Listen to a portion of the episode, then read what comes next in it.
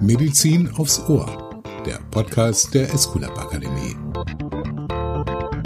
Mit der Podcast-Reihe Medizin aufs Ohr laden wir Sie herzlich ein, mit uns in das große Thema der Fort- und Weiterbildung einzutauchen.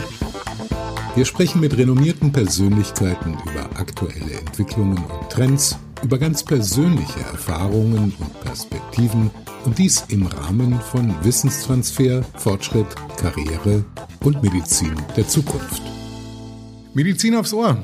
Dieses Mal mit Dr. Ruth Hecker, Vorsitzende des Aktionsbündnisses Patientensicherheit und Fachärztin für Anästhesie, Chief Patient Safety Officer bei der Universitätsmedizin in Essen. Wir treffen uns in Bochum bei Ihnen zu Hause. Vielen Dank für die Gastfreundschaft, Frau Dr. Hecker. Ja, guten Morgen, sehr gerne. Frau Dr. Hecker, Patienten warten auf den Impfstoff und Impfstoffe sind zugelassen worden in einer Geschwindigkeit, wie die Welt das noch nie gesehen hat, glaube ich. Und ähm, aus Patientensicherheits Perspektive. Dafür sind Sie zuständig.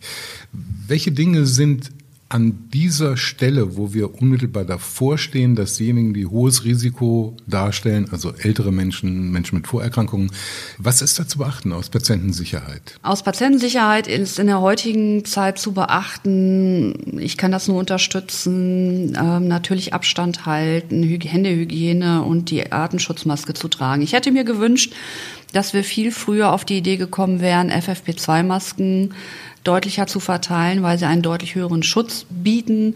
Ich hätte mir gewünscht, dass es äh, praktischere Anwendungen gibt, wie zum Beispiel tatsächlich Taxitickets für ältere Leute, damit nicht in den Bus und Bahn gefahren werden muss. Auch für die Kinder, die zur Schule müssen, hätten wir uns im Sommer einiges mehr einfallen lassen können. Ich hätte mir gewünscht, dass ähm, man vieles hätte realisieren können, praktischer machen können, auch zum Beispiel um die Patienten der anderen Erkrankungsgruppen, die wir ja auch haben, wir haben ja nicht nur Covid erkrankt, zu schützen, denn wir wissen, dass die im Moment unterversorgt werden. Und das ist ganz klar und durch viele Studien schon bestätigt, dass wir Krebskranke, dass wir Parkinson-Kranke, dass wir behinderte Menschen im Moment unterversorgen. Und wenn ich die ganze Patientensicherheit in Deutschland sehe, muss ich diese Gruppen ja mit berücksichtigen in der Versorgung. Also was machen wir in der Krisensituation? um wirklich alle Versorgungsstufen zu versorgen. Und da hätte ich mir gewünscht, dass man frühzeitig in der Politik nicht nur ähm, klare Ansagen gemacht hätte, sondern vielleicht auch im Detail auf kreativere Ideen gekommen mhm. wäre. Verstehe. Wir gucken in dem Moment natürlich ein bisschen in die Vergangenheit, was hätte besser laufen können. Mich würde mal interessieren, bevor wir zur Ausbildung, Fortbildung kommen, zu unserem Hauptthema selbstverständlich. Blick nach vorne. Wie verhalten sich die Menschen? Wie verhält sich die Gesundheitspolitik? Wie verhält sich der gesamte medizinische Apparat? Werden wir es beim nächsten Mal besser machen? Das ist natürlich die große Hoffnung. Also ich glaube, dass der medizinische Apparat im Moment alles tut, was er tun kann, um bestmöglich zu versorgen. Und wir wissen ja, dass wir am Limit laufen und leider können wir die Vergangenheit nicht ganz ausschließen, denn die Fehler aus der Vergangenheit holen uns ja jetzt ein. Ja, die Menschen sind natürlich belastet. Also ich sag mal, auch ich bin belastet. Ich finde die Situation auch nicht toll und ich bin grundsätzlich gesund und habe einen Job und trotzdem äh, äh, nagt das schon an der Psyche, sich nicht ähm, so treffen zu können wie früher, nicht so einkaufen gehen können, zu können wie früher. Das heißt, alle anderen sind auch belastet. Also wir stehen im Moment in einer permanenten Stresssituation, ob gesund oder krank und die Kranken wahrscheinlich noch viel mehr als die Gesunden. Aber jeder, ob er im Gesundheitswesen arbeitet, ob er Bürger ist oder Patient ist, wir haben schon im Prinzip ein etwas erhöhtes Stresslevel, weil wir ja ein gutes Leben grundsätzlich in der Bevölkerung auch hatten und in Deutschland auch hatten. Jetzt gehen wir nochmal zwei Schritte zurück und steigen so richtig ein. Das Fortbildungsthema. Dazu müssen unsere Hörerinnen und unsere Hörer natürlich erstmal verstehen, was genau verstehen wir überhaupt unter Patientensicherheit? Ja, Patientensicherheit war in den letzten Jahren immer definiert als die Abwesenheit von unerwünschten Ereignissen. Hm. Da muss man natürlich erstmal definieren, was ist wieder ein unerwünschtes Ereignis. Also ein Vorkommnis, ein schädliches Vorkommnis, das eher auf die, auf der Behandlung beruht als auf der Erkrankung. Also, Sie geben einem Patienten ein Medikament und der Patient reagiert allergisch. Das ist ein unerwünschtes Ereignis, das kann vermeidbar sein oder eben auch nicht. Heute sehen wir das Thema etwas komplexer, weil natürlich die Patientensicherheit nicht mit in einem Satz zu beantworten ist. Und zwar ist es heute das aus der Perspektive der Patienten bestimmte Maß, in dem die handelnden Personen, Berufsgruppen, Teams, Organisationen, Verbände, das gesamte Gesundheitssystem einen Zustand aufweisen, in dem diese unerwünschten Ereignisse selten auftreten, Sicherheitsverhalten gefördert wird und Risiken beherrscht werden. Diese Definition geht noch weiter. Ich will sie nicht ausführen komplett, aber Sie sehen schon, dass diese Definition halt ähm, die Patientensicherheit jetzt in dem notwendigen komplexen Rahmen bettet. Denn man kann nicht einfach Ereignis, äh, Ereignisse, unerwünschte Ereignisse wegdenken. Ähm, man muss äh, komplexe Handlungen in den Prozessen durchführen, um grundsätzlich vermeidbare Ereignisse auch wirklich zu vermeiden. Hm. Also das äh, ist eine holistische Betrachtungsweise. Gehen wir mal von Ihrem Fachgebiet Anästhesie aus. Es kann natürlich passieren, dass der zu operierende Patient, die zu operierende Patientin ein Medikament bekommt in der Anästhesie, was nicht wirklich verträglich ist, was vorher nicht gut dokumentiert ist. Es kann aber auch sein, dass die Patientin vorneweg äh, wirklich so angstbesetzt in die Situation reingeht, dass da irgendwelche verrückten Dinge passieren auf dem oder vor dem Operationstisch. Das umfasst wirklich so alles, ne? Genau. Ja. Und Sie müssen ja auch dran äh, denken, dass die Patientensicherheit, Arzt-Patientenbeziehung ist ja eine direkte Beziehung Beziehung, aber Einfluss auf die Patientensicherheit haben auch Medizingeräte. Ressourcen, Kompetenz und ausreichend kompetentes, äh, ausreichendes unkompetentes Pflegepersonal, ärztliches Personal, auch Abteilungen untereinander, wie arbeiten sie miteinander, Kommunikation, Teamwork hat Einfluss auf die Patientensicherheit. Auch jeder Mensch hat Einfluss aufgrund seiner Art, Einfluss auf die Patientensicherheit. Haben Sie sich morgens mit Ihrer Frau gestritten? Sind Sie genervt? Fahren Sie zur Arbeit und ähm, denken, oh, heute passieren bestimmt wieder diese oder jene Dinge. Sie sind nicht ganz konzentriert. Das hat Einfluss auf die Patientensicherheit. Vollkommen klar. Ich kann mir vorstellen, dass in dieser verhältnismäßig jungen Disziplin Fort- und Weiterbildung von medizinischem Personal, nicht nur Ärzteschaft, sondern auch dem gesamten medizinischen Personal eine gigantische Rolle spielen muss, oder? Auf jeden Fall. Also Fort- und Weiterbildung, die Medizin ändert sich ja im Moment minütlich, sekündlich, täglich. Und ähm, da auf dem Stand des aktuellen Wissens zu bleiben und auch wirklich zu detektieren, was ist wirklich wichtig, was über die unterschiedlichen Medien, Fachzeitschriften sozusagen an die Öffentlichkeit oder in meine Aufmerksamkeit gerät, äh, das ist, glaube ich, sehr, sehr schwierig auch in der heutigen Zeit. Also das ist natürlich auch ein Riesenproblem. Welche Nachrichten sind die richtigen Nachrichten, auch aus fachlicher Sicht? Also eine richtige Nachricht ist der Podcast Medizin aufs Ohr der Esculap Akademie. So viel Eigenwerbung darf an dieser Stelle auf jeden Fall sein. Lassen Sie uns, Frau Dr. Hecker, doch mal Revue passieren lassen, was ähm, in den vergangenen 20 Jahren in Ihrem Feld so passiert ist. Weil Sie sagen, minütlich, stündlich ändert sich die Medizin, dann in 20 Jahren natürlich erst recht. Genau. Und in der Patientensicherheit ähm, ist auch viel passiert in den letzten 20 Jahren das Bewusstsein, dass Patienten, dass es nicht schicksalsergeben ist, dass Patienten zu Schaden kommen, ist in Deutschland schon deutlich vorangeschritten. Also es war eine Initiative von Frau Ulla Schmidt, der damaligen Gesundheitsministerin, auch das Aktionsbündnis Patientensicherheit zu gründen mit den Ärzteverbänden der Bundesärztekammer und einigen Größen der damaligen Zeit in der Ärzteschaft. Und natürlich ist viel passiert. 2008 wurde zum Beispiel die Broschüre herausgegeben, äh, Lernen aus Fehlern lernen, Profis aus Medizin und Pflege berichten. Sie können sich vielleicht noch an die Bildkampagne erinnern, ja, ja, ja. Ähm, wo große Chirurgen der damaligen Zeit berichtet haben, welche Fehler ihnen passiert sind, genau. Pflegekräfte und auch Internisten. Ja, 2011 ist zum Beispiel die Broschüre entstanden, Reden ist Gold. Kommunikation nach einem Zwischenfall, also die Motivation, wenn was passiert ist, auch mit den Patienten und Angehörigen zu sprechen. Also Transparenz in der Ärzteschaft, dickes Brett, oder? Also das zu bohren ist. Ich kann mir vorstellen, dass das wirklich, und ich meine das jetzt gar nicht despektierlich, dass das echt schwierig ist, auch für eine Ärztin, für einen Arzt, da die Transparenz an den Tag zu legen, die natürlich die Patientin, der Patient verdient hat. Ja, das ist leider das ist immer noch schwierig. Ne?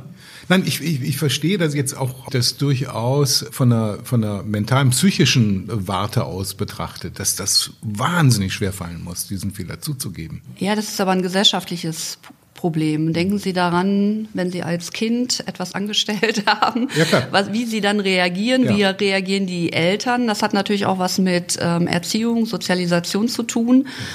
Und ich würde mir wünschen, die Ärzte würden öffentlich kommunizieren, ja, wir machen Fehler, weil wir Menschen sind. Fehler passieren, auch in der Medizin. Und manchmal passieren aus den Fehlern tatsächlich auch Patientenschäden. Mhm. Und wir versuchen unser Bestmögliches, weiteren Schaden von ihnen fernzuhalten. Mhm. Und das wird öffentlich, diese Kultur gibt es öffentlich nicht. Es wird Dieses amerikanische Failing fast, Failing forward, also schnell scheitern, brutal scheitern, aber vorwärts scheitern, mit anderen Worten, man lernt daraus, äh, das ist keine deutsche Tugend. Ja, das ist ja unser Credo im Aktionsbündnis, äh, aus Fehlern lernen und nicht den Schuldigen suchen, sondern die Gründe suchen.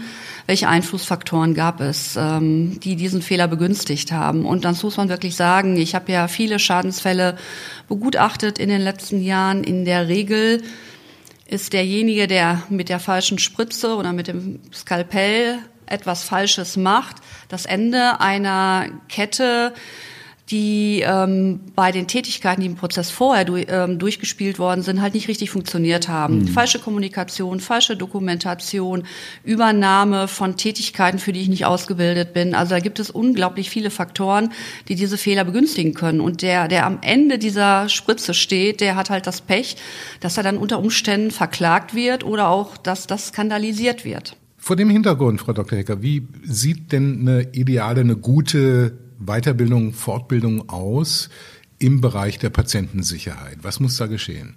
Also eine gute Fort- und Weiterbildung bedeutet, dass man nicht nur in einem Semester oder in, in, in einem Vierteljahr ein bisschen was über Patientensicherheit erfährt, sondern dass man tatsächlich longitudinal vom ersten Semester bei den Medizinstudierenden bis zum zwölften Semester, bis zum Abschluss des Studiums das Thema immer wieder anspricht und mitbegleitet.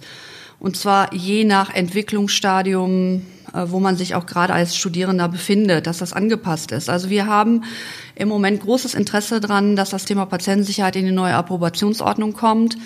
Und wir haben auch bei dem Nationalen Kompetenz- und Lernzielkatalog der Medizinstudierenden mitgearbeitet, um das Thema Patientensicherheit dort erstmalig wirklich als ähm, generelles Thema unterzubringen. Es geht eben nicht nur um die OP-Checkliste, sondern es geht vielmehr um das Verständnis, was hat alles Einfluss auf die Patientensicherheit. Und da hat natürlich auch die Ökonomie Einfluss. Da hat Einfluss, kann ich mich melden, wenn ich merke, dass was nicht gut ist, dass etwas passiert, kann ich Speak-up machen? Welche Kommunikationsform kann man trainieren zu dem Thema? Wie muss ich mich verhalten? Wie sieht eigentlich sicherheitsgerichtetes Verhalten aus? Das bedeutet nämlich, dass ich nicht bei Rot über die Ampel fahre, was ich vielleicht im Privatleben tue, sondern dass ich mich wirklich sehr stark an Standards halten muss. Wie sieht meine Führungskraft aus? Also meine Führungskraft hat ähm, unglaublich viel Einfluss auf mein Verhalten. Also das geht auch ähm, in Richtung Kommunikation und Psychologie, um zu verstehen, wie ich sicher arbeiten kann. Denn für uns im APS bedeutet ja auch Mitarbeitersicherheit. Also ich kann sicher arbeiten, sind meine Rahmenbedingungen auch so, ist die Kommunikationskultur so. Ähm, dann kann ich auch Patientensicherheit herstellen. Wenn ich nicht sicher arbeiten kann, wenn man mich nicht ordentlich einarbeitet, wenn ich Aufgaben übernehmen muss, ähm, für die ich nicht ausgebildet bin und ich darf meine Unsicherheit nicht kommunizieren, dann kann ich auch nicht Patientensicherheit herstellen. Und dieses Verständnis wollen wir halt auch im Medizinstudium und natürlich auch in allen anderen Ausbildungsberufen, die es im Gesundheitswesen gibt, vermitteln. So, jetzt haben wir das in die Approbationsordnung eingepflegt, in ein paar Jahren beispielsweise, und Sie sagen gleichzeitig, die Medizin verändert sich minütlich. Dann bedeutet das ja gleichzeitig, die Weiterbildung muss eben auch stattfinden. Eine Ärztin, die, die fünf, sechs Jahre im Feld ist, dann äh, kriegen wir künstliche Intelligenz, weiterführende Digitalisierung und so, darüber reden wir auch noch. Das muss ja auch weitergebildet werden. Ist da sowas so wie die Escolab Akademie eine gute ein guter Ort, wo man das andocken kann? Auf jeden Fall. Also ähm, es gibt ja Fortbildungskonzepte der unterschiedlichen Anbieter von der Weiterbildungskommission ähm, der Ärztekammern über die Weiterbildungsangebote, Fortbildungsangebote der verschiedenen Fachgesellschaften, ähm, der verschiedenen Berufsverbände, sei es Pflege ähm, und so weiter. Und man kann das Thema immer wieder andocken, auch an Patientensicherheit, selbst wenn es ein Fachthema ist. Denn das Generische an dem Thema Patientensicherheit ist es immer zu denken, wenn ich was Neues mache, dann ist das ja vielleicht fachlich super. Das ist ja auch innovativ und ähm, ein, man setzt neue Forschungsmethoden um. Aber man soll immer mitdenken, welchen Einfluss hat das auf die Patientensicherheit? Also, welche Rahmenbedingungen muss ich im Ratsystem verändern, damit das gut wird? Wie muss ich die Patienten einbinden, damit das gut wird? Und dieses generische, dieses selbstkritische Denken, welchen Einfluss hat das auf die Patientensicherheit? Das kann man immer vermitteln. Und das muss man auch immer vermitteln, damit es bei den Beteiligten auch ankommt. Dieses risikobasierte Denken. Das ist zwar eine Chance, dass ich das, diese Impfung jetzt machen kann, aber welche Risiken bringt die auch mit sich? Für welche Patientengruppen? Diskutieren wir jetzt auch gerade bei Corona. Ich komme jetzt mal mit drei Buzzwords um die Ecke, die in jedem Kontext in diesen Tagen diskutiert werden. Das eine ist Change Management, das zweite ist Digitalisierung und das dritte ist AI, also künstliche Intelligenz. Alle drei haben mit Patientensicherheit, mit medizinischer Entwicklung insgesamt natürlich eine Menge zu tun. Wie beeinflusst das Ihre Arbeit? Also, also das dieser, ist das ist natürlich enorm. Also das muss man wirklich sagen. Ähm, fangen wir vielleicht mal an mit dem Change Management. Wir brauchen ja ein Change Management, um Digitalisierung nach vorne zu bringen. Wir brauchen aber auch ein Change Management zum Thema Sicherheitskultur. Und vielleicht fange ich mal mit der Sicherheitskultur an. Also es gibt natürlich ein Safety Culture Framework, ein internationales. Ähm, das zeigt uns ganz deutlich, dass wir zwei Dinge tun müssen. Einmal, wir sagen das zwar immer, Organisationen sind lernende Systeme, aber was tun wir eigentlich wirklich dafür? Da tun wir nämlich zu wenig. Das bedeutet nämlich auch, dass wir messen müssen und verbessern müssen und dass wir Transparenz der Messwerte auch deutlich kommunizieren müssen und dass wir eine hohe Zuverlässigkeit brauchen. Und zur Kulturveränderung gehört natürlich die das Teamwork und die Kommunikation, das hatte ich ja schon angesprochen, dass auch Führungskräfte mit einem guten Beispiel vorangehen und bestimmte Dinge einfordern, dass wir die Patientensicherheitsinstrumente zum Beispiel anwenden oder dass Führungskräfte zeigen, ja, wir haben hier eine gute Kultur, ihr könnt mir alles sagen, es gibt kein Blaming von Mitarbeitern. Natürlich auch die Übernahme von Verantwortung. Wir haben im Moment im Gesundheitswesen so das Problem, dass ähm, der eine sagt, ja, ist nicht meine Aufgabe oder wir haben ja so verschiedene Checks.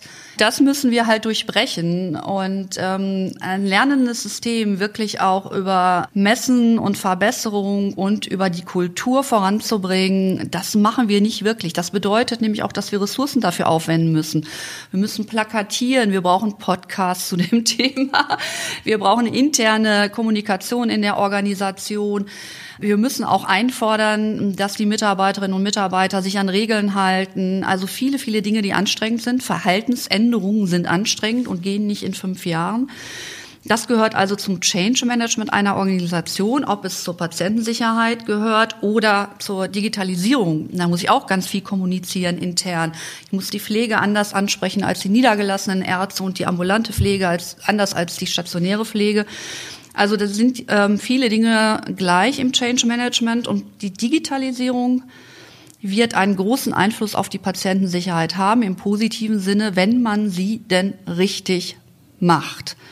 Und dazu gehört natürlich auch wieder das, ja, das kritische Denken, denn wir haben sehr, sehr hohe Probleme auch bei der Digitalisierung.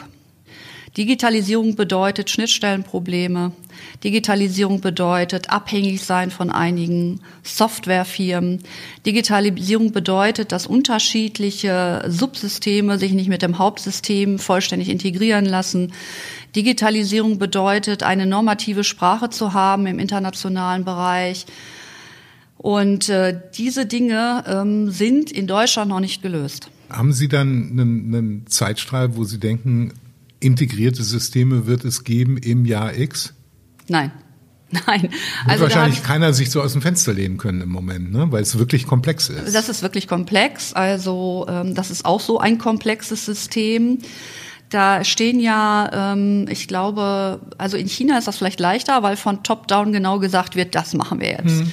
Das haben wir natürlich in Deutschland nicht. Und ähm, da kann jede Firma ihr System machen, verkaufen, ob es passt oder nicht passt. Und ähm, Anwender haben häufig den Einblick erst in Softwaresysteme, wenn sie sie wirklich anwenden. Das bedeutet aber auch, dass Fehlererkennung erst dann stattfindet.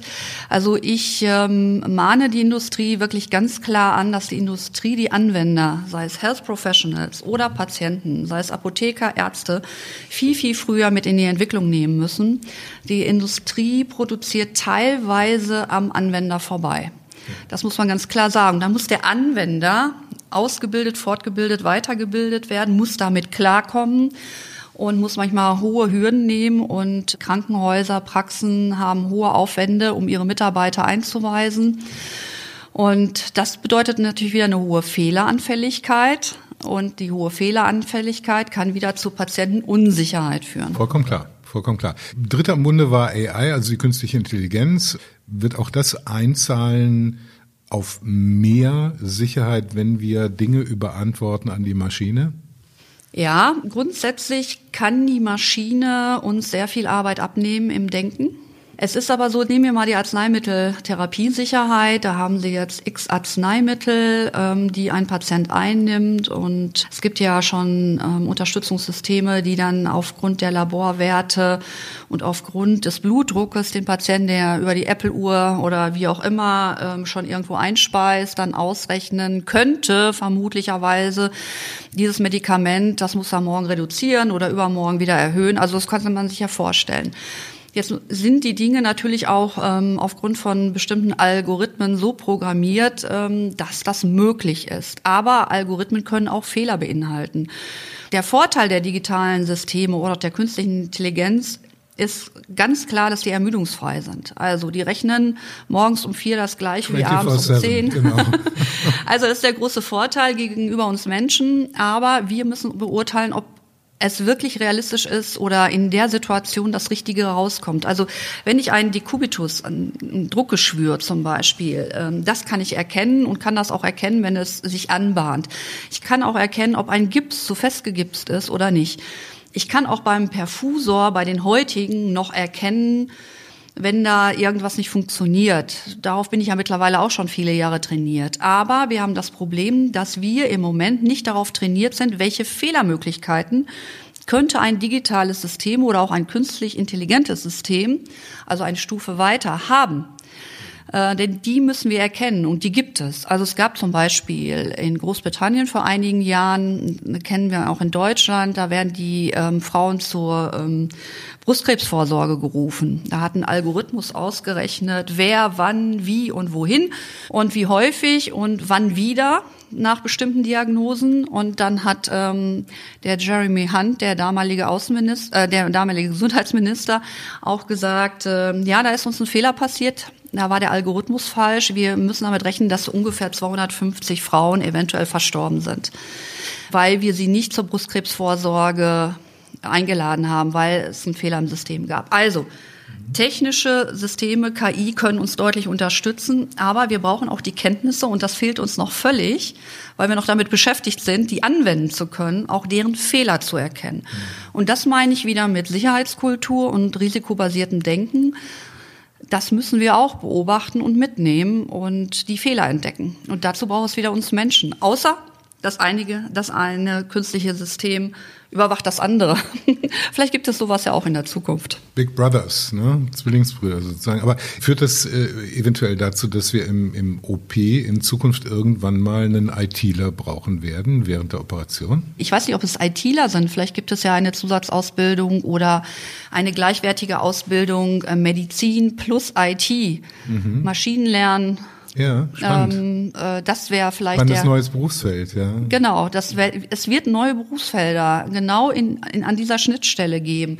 Also vermutlich kann man nicht komplett Medizin studieren und komplett KI verstehen. Ich glaube, ähm, dass es da aber vielleicht un, äh, untereinander Fort- und Weiterbildungsmöglichkeiten geben muss. Also KIler müssen mehr Medizin verstehen und Mediziner müssen mehr KI verstehen, damit man auch wirklich den besten Vorteil für die Patientenversorgung auch schaffen kann. Frau Dr. Hecker, ich möchte aber nochmal eingehen auf genau die Kehrseite der Medaille, nämlich Patientensicherheit über traditionelle Geschichten, nämlich Medizingeräte, die in der Hand geführt werden, im OP beispielsweise bei der Operation, das Skalpell und so weiter.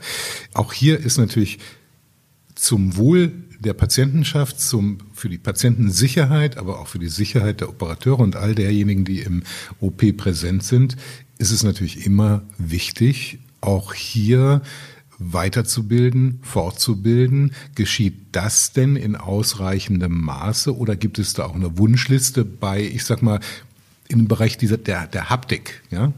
Das ist eine sehr interessante Frage. Also diesen Führerschein für Ärzte oder Pflegekräfte, dass sie ihre Kompetenz noch haben oder auch die Möglichkeit haben, körperlich das zu tun, was sie tun können oder auch psychisch in der Lage sind, haben wir ja nicht.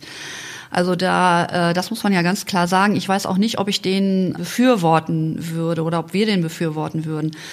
Es geht ja letztendlich darum, dass man ähm, natürlich nur als Chirurg den Facharzt erstmal bekommt, wenn man bestimmte Fähigkeiten auch hat. Es gibt ja immer wieder Menschen, die aus bestimmten Facharztentwicklungen aussteigen und dann sagen, nee, das ist nichts für mich, ich werde doch dann lieber Internist oder das mit dem Internisten ist nichts für mich, ich werde Augenarzt oder das mit dem operativen Augenarzt habe ich jetzt gelernt, aber ich gehe doch lieber in die Praxis und operiere nicht mehr. Also da gibt es ja Gott sei Dank für jeden äh, mit seinen Fähigkeiten das, was er sicherlich auch gut machen kann.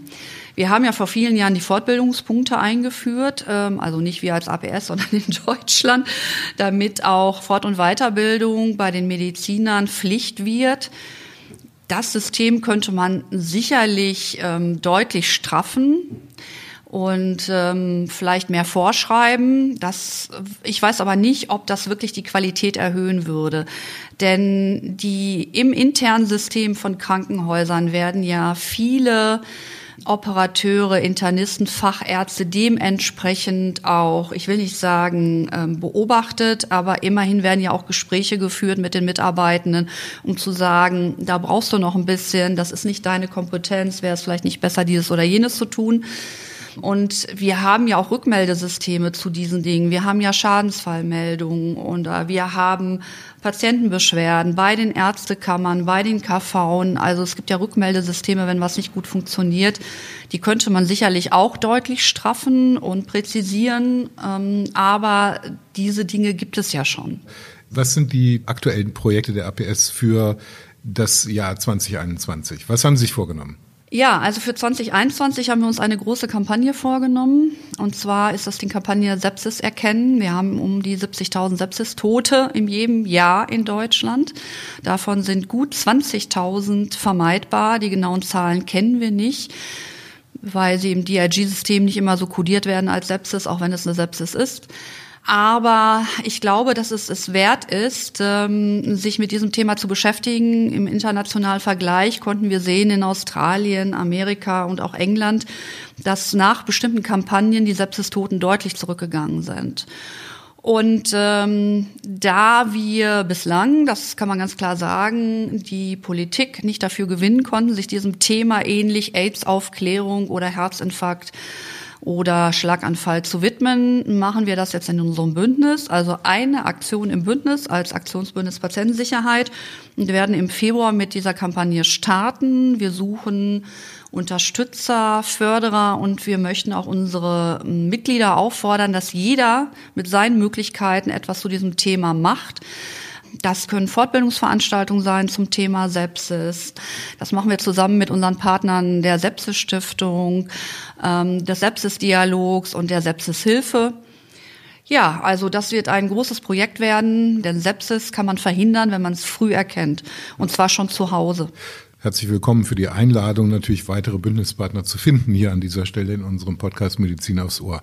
Wir beschließen Medizin aufs Ohr in jeder Folge mit der Einladung unserer Gesprächspartner, vielleicht ein bisschen ungewöhnlich, aber einen kleinen Witz aus der eigenen Praxis zu erzählen oder eine Anekdote zu erzählen. Und ich stelle Ihnen natürlich völlig frei, ob das aus der direkten ärztlichen Praxis ist oder von der Seite APS. Welche Anekdote, welchen Witz haben Sie für uns? Ja, vielleicht auch mit Bezug auf Corona. Tatsächlich war ich vor einigen Wochen in Berlin auf einem Krebskongress, wo auch Herr Spahn anwesend war. Und ich war üblicherweise in der Männerrunde die Quotenfrau. Und Herr Spahn bat mich, doch mehr in den Vordergrund zu rücken. Und hinterher stellte sich dann doch heraus, dass er Covid-positiv war. Und in dem Fall war ich die erste Kontaktperson. Nur wegen der Quote. Genau. Ja. Genau. Vielen Dank, dass Sie uns die Story mitgebracht haben. Äh, Dr. Ruth Hecker, Vorsitzende des Aktionsbündnisses Patientensicherheit in Medizin aufs Ohr. Ich wünsche Ihnen alles Gute mit Ihrem wahnsinnig wichtigen Anliegen und ich glaube, dass das, was wir besprochen haben, darauf einzahlt, dass Sie den Job noch eine ganze, ganze Weile machen werden müssen, weil wir den Eindruck habe ich zumindest mal gewonnen, noch viele ungeklärte Fragen haben. Ne? Genau so ist es. Ja, vielen Dank, dass Sie äh, mir das wünschen. Ich werde das auch tatkräftig noch einige Jahre machen. Dankeschön. Das war Medizin aufs Ohr mit Dr. Ruth Hecker, der Vorsitzenden des Aktionsbündnisses Patientensicherheit. Mit dieser Episode beschließen wir die erste Staffel unseres Podcasts. Im Februar geht es mit spannenden Gesprächspartnerinnen unter dem Motto Medizin der Zukunft weiter. Gefällt Ihnen der Podcast? Haben Sie Anregungen? Wen sollten wir unbedingt zum Gespräch einladen? Wir freuen uns über Ihr Feedback. Schreiben Sie an podcast.esculap-akademie.de.